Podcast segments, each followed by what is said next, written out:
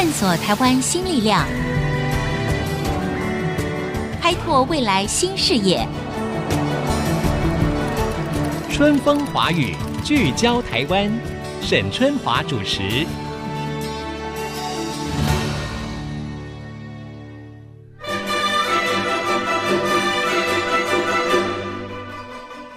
各位听众，大家好，欢迎收听《春风华语》，聚焦台湾。哎，现在可是还在新春期间，祝大家扭转乾坤，心想事成。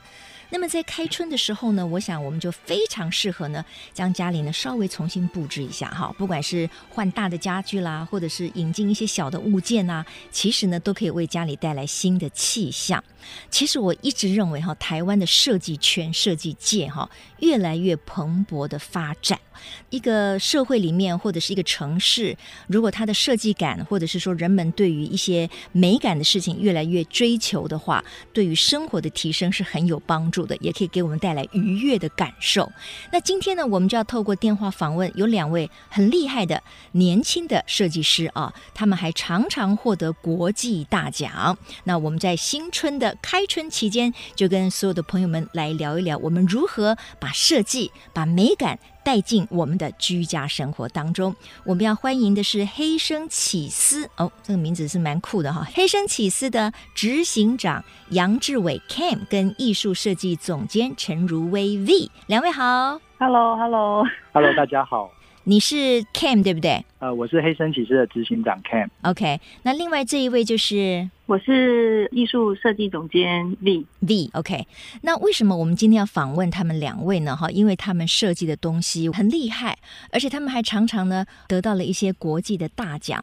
那最早的当然就是在二零一三年的时候，他们有一系列的作品叫做果皮杯。这个果皮杯呢，当年就获得了包括红点设计奖在内的一些国际的大奖。那这个果皮杯的设计，它的理念是怎么来的？好，那因为我们这个广播嘛，就只闻其声不见其影了，所以我们要请这个 V 呢来稍微说明一下，这个果皮杯是由你来发想的吗？对，它其实是我在研究所的一个作品，论文的论述，嗯，然后主要就是以共生情感的概念做出发，对物品产生情感的连结，嗯，所以其实，在产品上面，我们把台湾的蔬果。纹路六种，把它放在这个杯子的器皿上，刻意把颜色藏起来，就是收起来，以白色为主。嗯嗯。那主要就是让大家可以看到，而不是有主观的印象来对产品产生一个想法，这样子。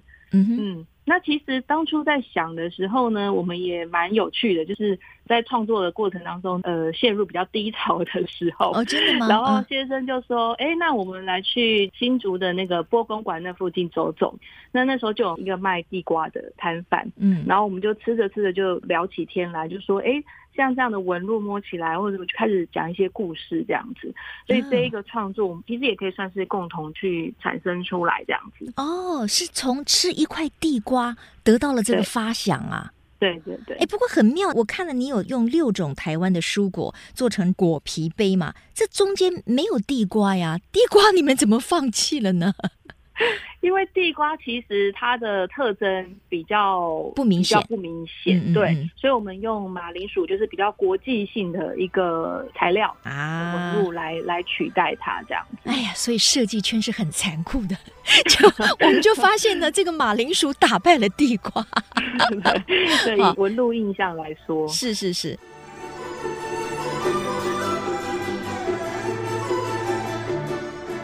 因为我手上呢，我正在欣赏他们的作品。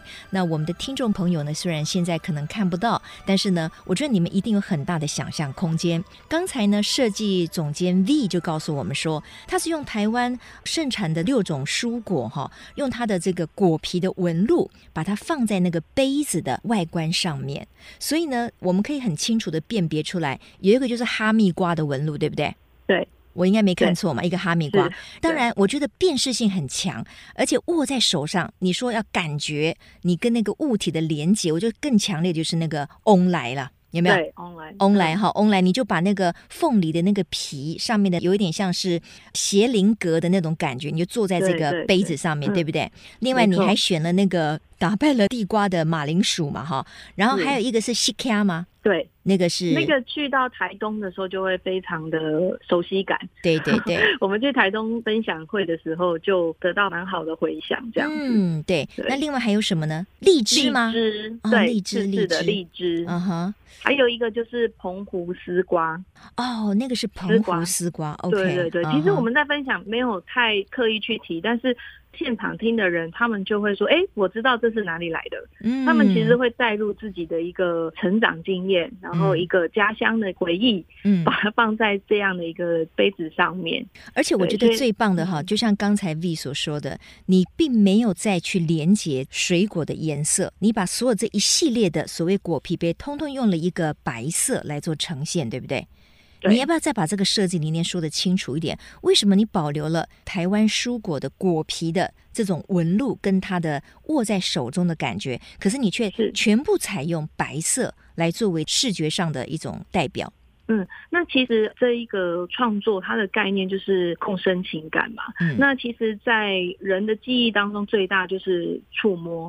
嗯，那所以我们在这个创作里面呢，它最重要的是希望大家可以去触碰。手也好，或者是皮肤也好，嗯，那什么样的触碰之后，它会有一个记忆点？所以我们刻意把很多印象中的一些蔬果纹路，特别先挑的这六种加以设计编排，然后让它看起来很像。但是当他摸起来的时候，他又有另外一个记忆，嗯，产生。Okay, 嗯、对，可能有些人会觉得，哎，凤梨跟荔枝长得很像，就是刺刺的，都一样刺刺。他觉得刺刺的就是这两个其中一个，嗯。可是当他摸的时候，他就会有一个差异性出来。那我们希望是说，大家不要因为颜色让你觉得说你好像少了一份跟这个物品接触的一个可能性。嗯，所以我们就把颜色先拿掉了，让你可以说，哎，我猜猜看，我来摸摸看。嗯。然后先产生兴趣，再来去使用它。OK，好，因为我们知道这个陈如薇哈，就是 V 呢，他擅长就是在商品的这个设计嘛，哈。那我就很好奇呢，你的另一半就是黑生起司的执行长杨志伟 Cam，Cam 又是扮演什么样的角色呢？嗯、要不要请 Cam 来回答一下？我可能主要扮演的工作是厂商的工作。嗯，因为我比较擅长在一些商品的设计的开发跟技术的整合这件事情上面，所以在我们自己其实我们自己内部的分工力就比较像是我的业主，嗯，然后我把它交付的设计，然后透过现有的技术或者是一些尝试，把它真的可以落实出来，嗯，而不是说设计的东西只停留在 paper 上面，嗯，它可以变成是一个美好的物件，然后融入我们的生活当中。嗯，像果皮杯的设计，我们可能除了视觉上面的不一样之外，其实它是双层杯。就在十年前，我们就跟厂商一起开发，就是怎么让纹路凹凸的这个纹路，然后又可以具有功能性。对，所以我们希望在触摸的时候呢，它可以不怕烫，因为亚洲人很爱喝热茶、热汤啊这样子，所以希望他在摸的时候，他也还可以真的去饮用一杯好的咖啡啊，或者是一个好的饮品。嗯，所以其实黑生起司品牌在创作的过程当中，大部分人都觉得很美、很漂亮。对，可是其实我们在实用性上面也是非常要求的。嗯嗯嗯，对。后来你们就成立了公司，对不对？是是。然后也回到了新竹，等于算是返乡创业，是吗？对，我们在民国一百年的时候返乡创业，成立了黑生起司。我觉得应该算是顺利了，因为有很多的设计哈，在设计界里面，其实他这样沉沉浮浮的，可能十多年，可是却没有一个代表性的作品，其实更是辛苦。好，那广告回来之后呢，我们就要继续来访问黑生起司的两位关键人物，一个是执行长 Cam，一个是艺术设计总监 V。这个黑生起司到底是什么意思呢？马上再回到春风华语，聚焦台湾。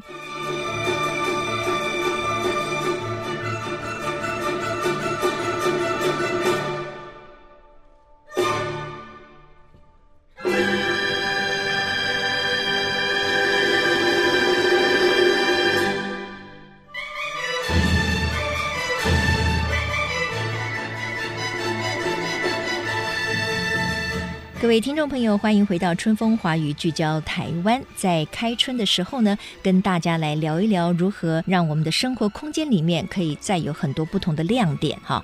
我始终觉得呢，这几年来台湾的设计圈其实非常的蓬勃发展。我们有很多非常优秀的年轻的设计师，不管是在服饰界啦、家具啊，或者是比较小型的陶瓷，或者是一些生活用品上面，都展现了无穷的创意，甚至呢会带来很多疗愈的效果，而事实上，当他们商品化之后呢，诶，看得出来，他卖的也是相当不错的。也就是说，这一段过程，他可以得到很多人的支持哈。那继续呢，我就先请教一下黑声起司的 Cam 哈，你们当时为什么会把公司的名字叫做黑声起司？这个跟你们的设计理念有什么连结吗？其实“黑声起司”这四个字，我们就是把喜欢的东西放进去，然后做一个排列组合。我们给人家的外表的形象，就是因为我们都穿黑色，我们自己很喜欢黑色系的东西。那起司就像 cheese cake 这样子，它虽然看起来很单纯，但是你必须去了解、去品尝。就像我们对于设计一样，你可能要了解我们的设计，然后就会喜欢上我们的设计。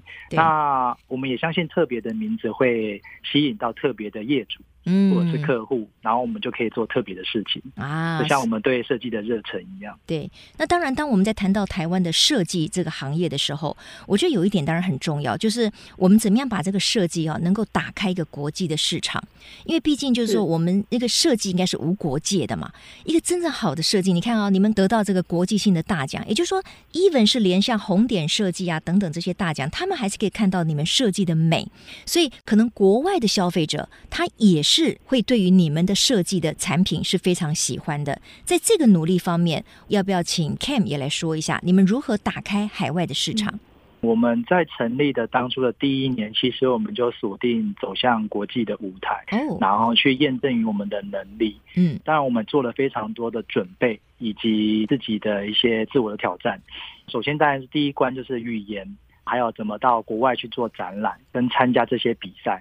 然后参加这些比赛，其实都相对的费用不便宜，但是我们都可以获得一些特别的机会，嗯，包括红点设计奖。那我们也是在，它算是一个青年组的比赛，在全世界的青年组里面，我们是唯一入选的九件作品，从青年组跨升到专业组。嗯，那在这九件里面呢，我们是台湾第一件。有史以来的第一件的青年组的作品，嗯，给予我们很大的信心跟鼓励，让我们可以凭借着自己的力量，然后走上国际。嗯，那我们也自己去参与了一些展览，包括米兰的家具展，哦，然后还有巴黎的家饰家具的展览的部分，都是靠自己的力量走出去。那在得到这些好的回馈跟奖项跟露出之后，慢慢慢慢的，我们就建立起我们的信心跟我们品牌的一个识别度。嗯，啊，有越来越多的合作的机会可以让我们去做尝试。OK，哎，我觉得很棒哎哈！你刚才提到就是说有做一些家具，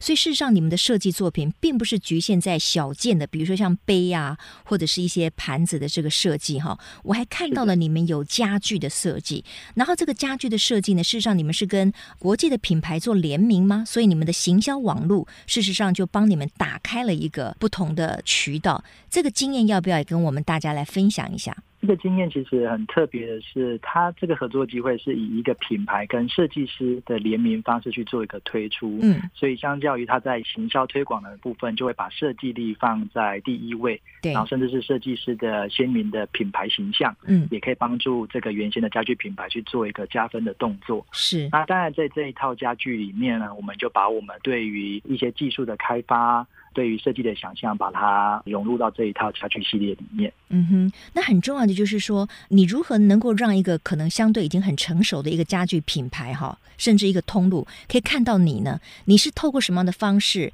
让别人主动来找你合作？是透过了你的一些国际的奖项吗？还是怎么样？其实是在二零一四年，我们第一次去米兰家具展参展的时候的一个先机。那那时候我们自行把产品做了一个开发，开开发之后呢，我们就想要找一个品牌来做合作。嗯，所以在很多的品牌里面，我们去做的一些选择是，比如说把我们适合什么样的产品跟什么样的品牌去做合作。嗯嗯嗯，去做一个提出的一个相关的内容。哎，那你们在这样子的沟通当中都很顺利吗？就说你们可能找了对方，然后你们把你们的设计理念或者设计图，甚至现有的这个作品去相谈之后，也很快得到对方的认可吗？这中间有没有什么挫折？还是说，哎，对你们来讲就还蛮顺利的？其实是做了非常多的功课，包括去参展之前，我们可能要对于每一个品牌的属性，嗯，跟它适合的品相去做一些研究。嗯、对对对。我们就要把我们自己的产品介绍给合适的公司。嗯，嗯，那在这个过程里面，我们的品牌长 Joanne 就扮演了很重要的角色，去帮我们跟很多的品牌做一个定位，甚至我们的产品可以适合销售给谁，跟推广。跟行销的模式去做一个讨论。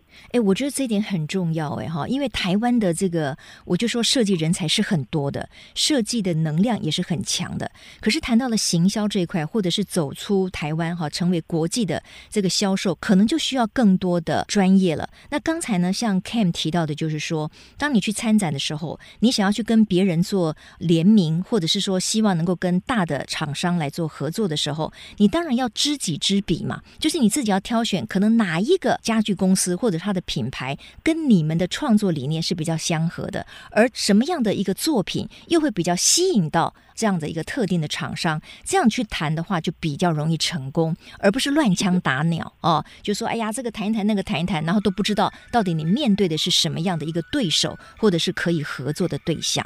我觉得这一点呢，可以提供给很多的设计人才，或者是正在创业中想要开拓你们的资源的朋友们来做参考哈。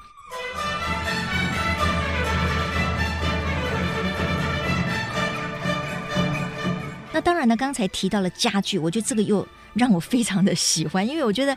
最近这几年，我们在很多的卖场里面哈，或者是家具展，其实看到了非常多非常讨喜的家具。这其中当然有很多就是我们台湾的设计师。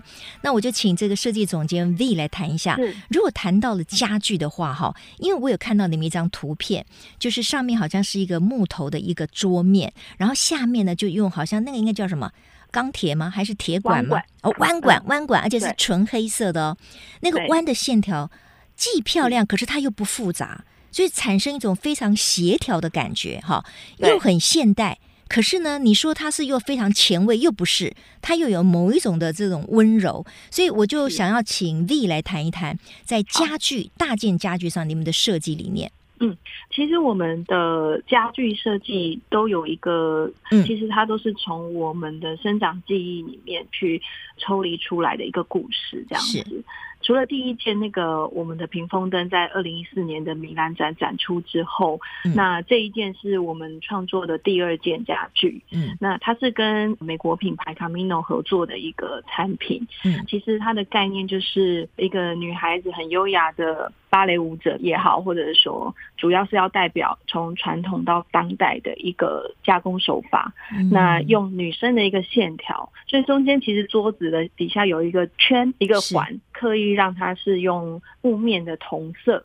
去带出来整个腰线的感觉，嗯、然后利用那个原木色去做搭配，嗯、所以其实它我们希望说家具或者是家饰，它放在那边，你即使不用它，它也是一个很美好的画面。对对对，那所以看的人或者是刚刚主持人也很 谢谢呃称赞，就是说一个很优美的线条。Yeah. 那其实由女性设计师设计出来的东西，它可以带有刚硬。那其实，在线条跟视觉上。上面来讲，它又可以很柔软的在这个空间里面呈现。真的耶，我觉得好像现在新年刚刚开始，嗯，其实我们常常帮自己添购衣服嘛。但是我现在呢，常常会把眼光放到一些家庭的物件上面，因为我觉得那个全家人可以共同去欣赏，它本身可能又有某一种的功能性，可是它又有装饰性，那就太棒了。那当然，我在看这么多美好的作品的时候，我常常想要问一个问题，但是又不晓得说问出来会不会有点太俗气。但是我觉得听众一定也会很好奇，就是你们走的是比较平价的还是比较高端的，比如说像我看到的这个漂亮的桌面，然后下面是用那个优美的线条圈出来的这个桌角，像这样的一个物件，你们的定价大概是在什么样的一个范围？我们的价格通常都是落在中高，嗯，那它可能不会在于普遍可能去大型的卖场的价格这么低，对，对对。但是因为以牢固度或者是以设计力来讲，嗯，它一定可以提高你的生活品质，嗯，跟整体的一个学习感这样子。对。那为什么会定在中高？是因为其实也不会偏高啦，嗯、就是中间的价格上面。嗯。嗯那第一来讲，我们用的材料是很朴实的，就是很原始的。对。那在原始材料当中，它必须要透过很多的技法，嗯嗯，有蛮厉害的一些技法来完成这一整套的家具。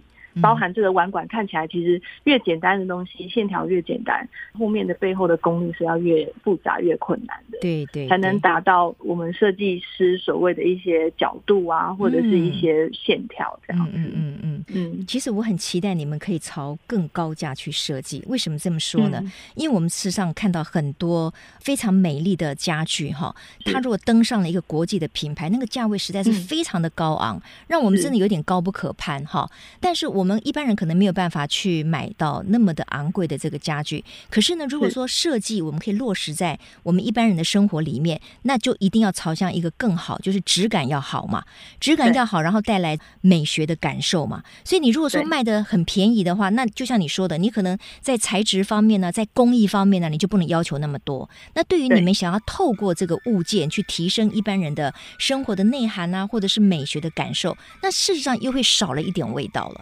所以我是觉得说，要卖高价是要凭本事的，不是说你要卖的很高，人家就会买，对不对？对。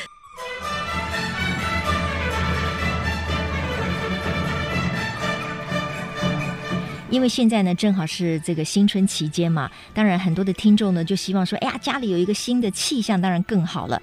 那所以，我如果请教 V 的话，就是说，你们都是设计师，所以你们的美感，你们对于空间的布置啊，一定有你们非常独创的这个想法。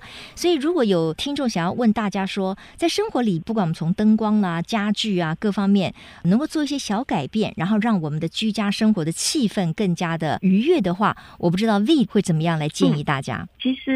我们的方式的话呢，就是自己的喜好最重要嘛。对，那再来就是可能要去整理一下家里面的色彩，哦、就是色彩，对对对，因为色彩其实是最困难的，但是可能会有一些比较安全的一个方式，嗯、比如说以白色打底，嗯，然后因为家具其实很多种颜色，对，很多种材质，所以当这个空间先像化妆一样嘛，我们先做一个白色，嗯，然后再把这些 colorful 的东西放进去的时候，它相对的比较风险不会太高，对对对。那再来我们自己比较常使用的就是自然素材的家具，比如说木质的家具，呈现原色的原材质的一个家具家饰，嗯，那搭配植物的部分。绿色植物的部分，先从一个角落开始啦，就是一个角落的画面，可能有植物，有一张很好看的椅子。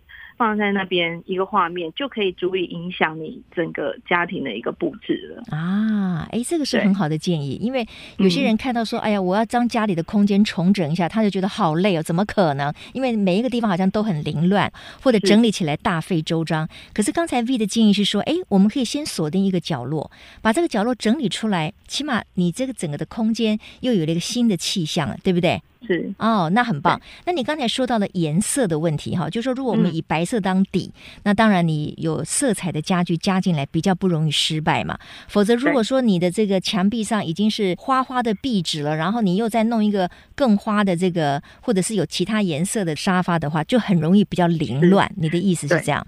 对，就是如果是比较活泼的壁纸的话，或者是窗帘，嗯嗯嗯、那会建议可能是选择比较单一色彩的家具。OK，对，那这样子搭配起来就会显现出一个跳色。那如果你的墙壁可能是暗色或者是单一颜色，那你就可以适合搭配比较亮色的家具的部分。嗯嗯，对。但是我建议就是一个家里面可能抓一个色彩的主轴，因为一般大家比较不会去整合色彩。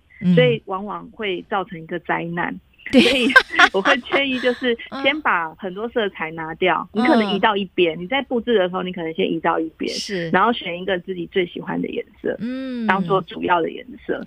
对，那比较多。对，还有呢，就是说，因为很多人在买买了家具，然后摆回到家里去以后呢，发现哎呀，其实没有当初在展场的时候看到的那么理想哈。因为展场的空间通常都比较大嘛哈，然后他们在色彩上面又会比较会运用，然后搬回家了以后发现啊，完蛋了，所有的背景都不一样哈。但是已经买了，也只好就是放着哈。那我不知道对于 V 来说，你觉得在家里面哪一件家具？到了什么样的状况的时候，可能就真的要割舍了，不能够一直就不去处理它。发生了什么事情的时候，你觉得我们需要去做一些整理？嗯，我会建议，其实在买的时候要三思，三思，三思 啊！因为我觉得整个社会环境已经蛮多垃圾了啦。Yeah. 那尽量就是我们慎选，买了我们就尽量不要丢。对，那但是往往会堆积很多不要丢的东西。嗯，对。那我会建议，其实它不一定需要。说丢弃，他可能可以用一些、嗯、买一些柜子来整理，嗯，把它整理起来，或者说换一个颜色。啊，换一个颜色，它不一定要丢嘛，它可能可以贴一个表色，或者是漆一个颜色，嗯、让它搭配其他的家具色彩，其实就可以了。对对，对，OK、嗯。而且就是说，像这几年台湾有一些专门在帮你换那个沙发布的厂商，做的也非常好，所以有的时候可能它的骨架还很漂亮，然后呢，大小也是你的空间需要的，可能就是那一块沙发布已经相对的比较旧了，或者有一点褪色了哈，或者有些磨损了，那这个时候其实我们也可以重新。再给它改头换面，换一个新的布啊，或者是再拉一张皮纸，其实也还是一个新的新的气象。对对。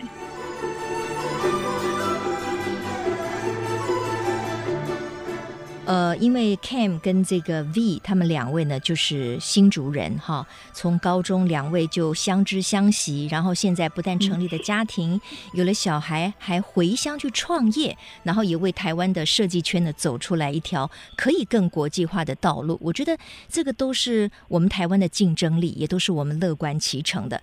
那我知道，就是说两位呢，还希望有一个努力，就是说可以连接更多关心在地文化的设计人才，让包括新竹。也好，或者是台湾也好，长出这个除了科技以外的人文景观，在这方面，你们的未来目标是什么？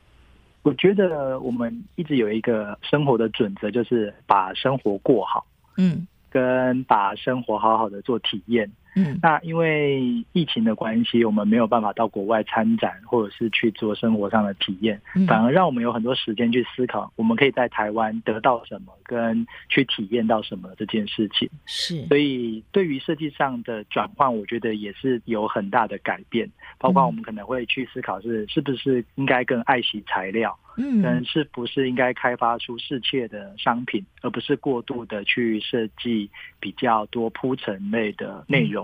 嗯嗯，嗯，我们当然在在地的这个部分的话，跟去年的台湾设计展，我们其实就把我们在新竹的生活经验做一个连结。对，不论在吃的、喝的、展览。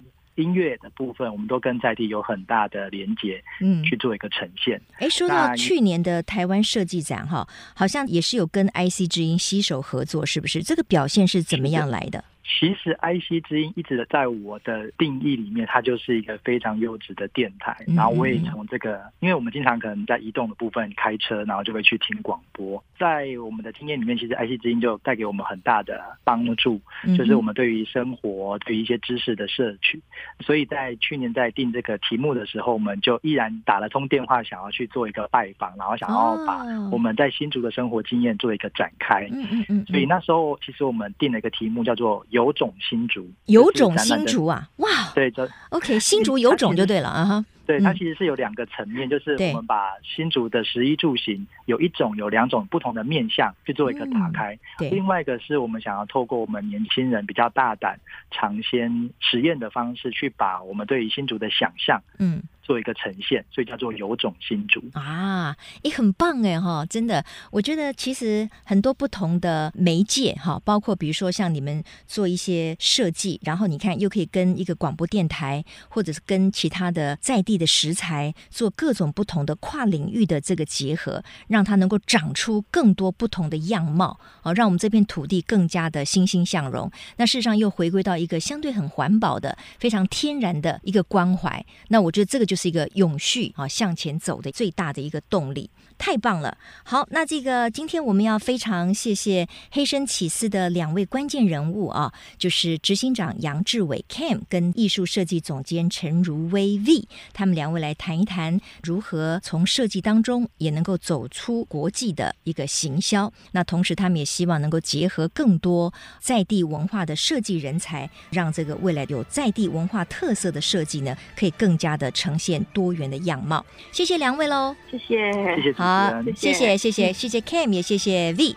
很快哦，再过两天可能大家就要开工了，所以要顺便祝大家开工大吉，也祝福两位，谢谢，拜拜，谢谢，拜拜，下次再会，拜拜。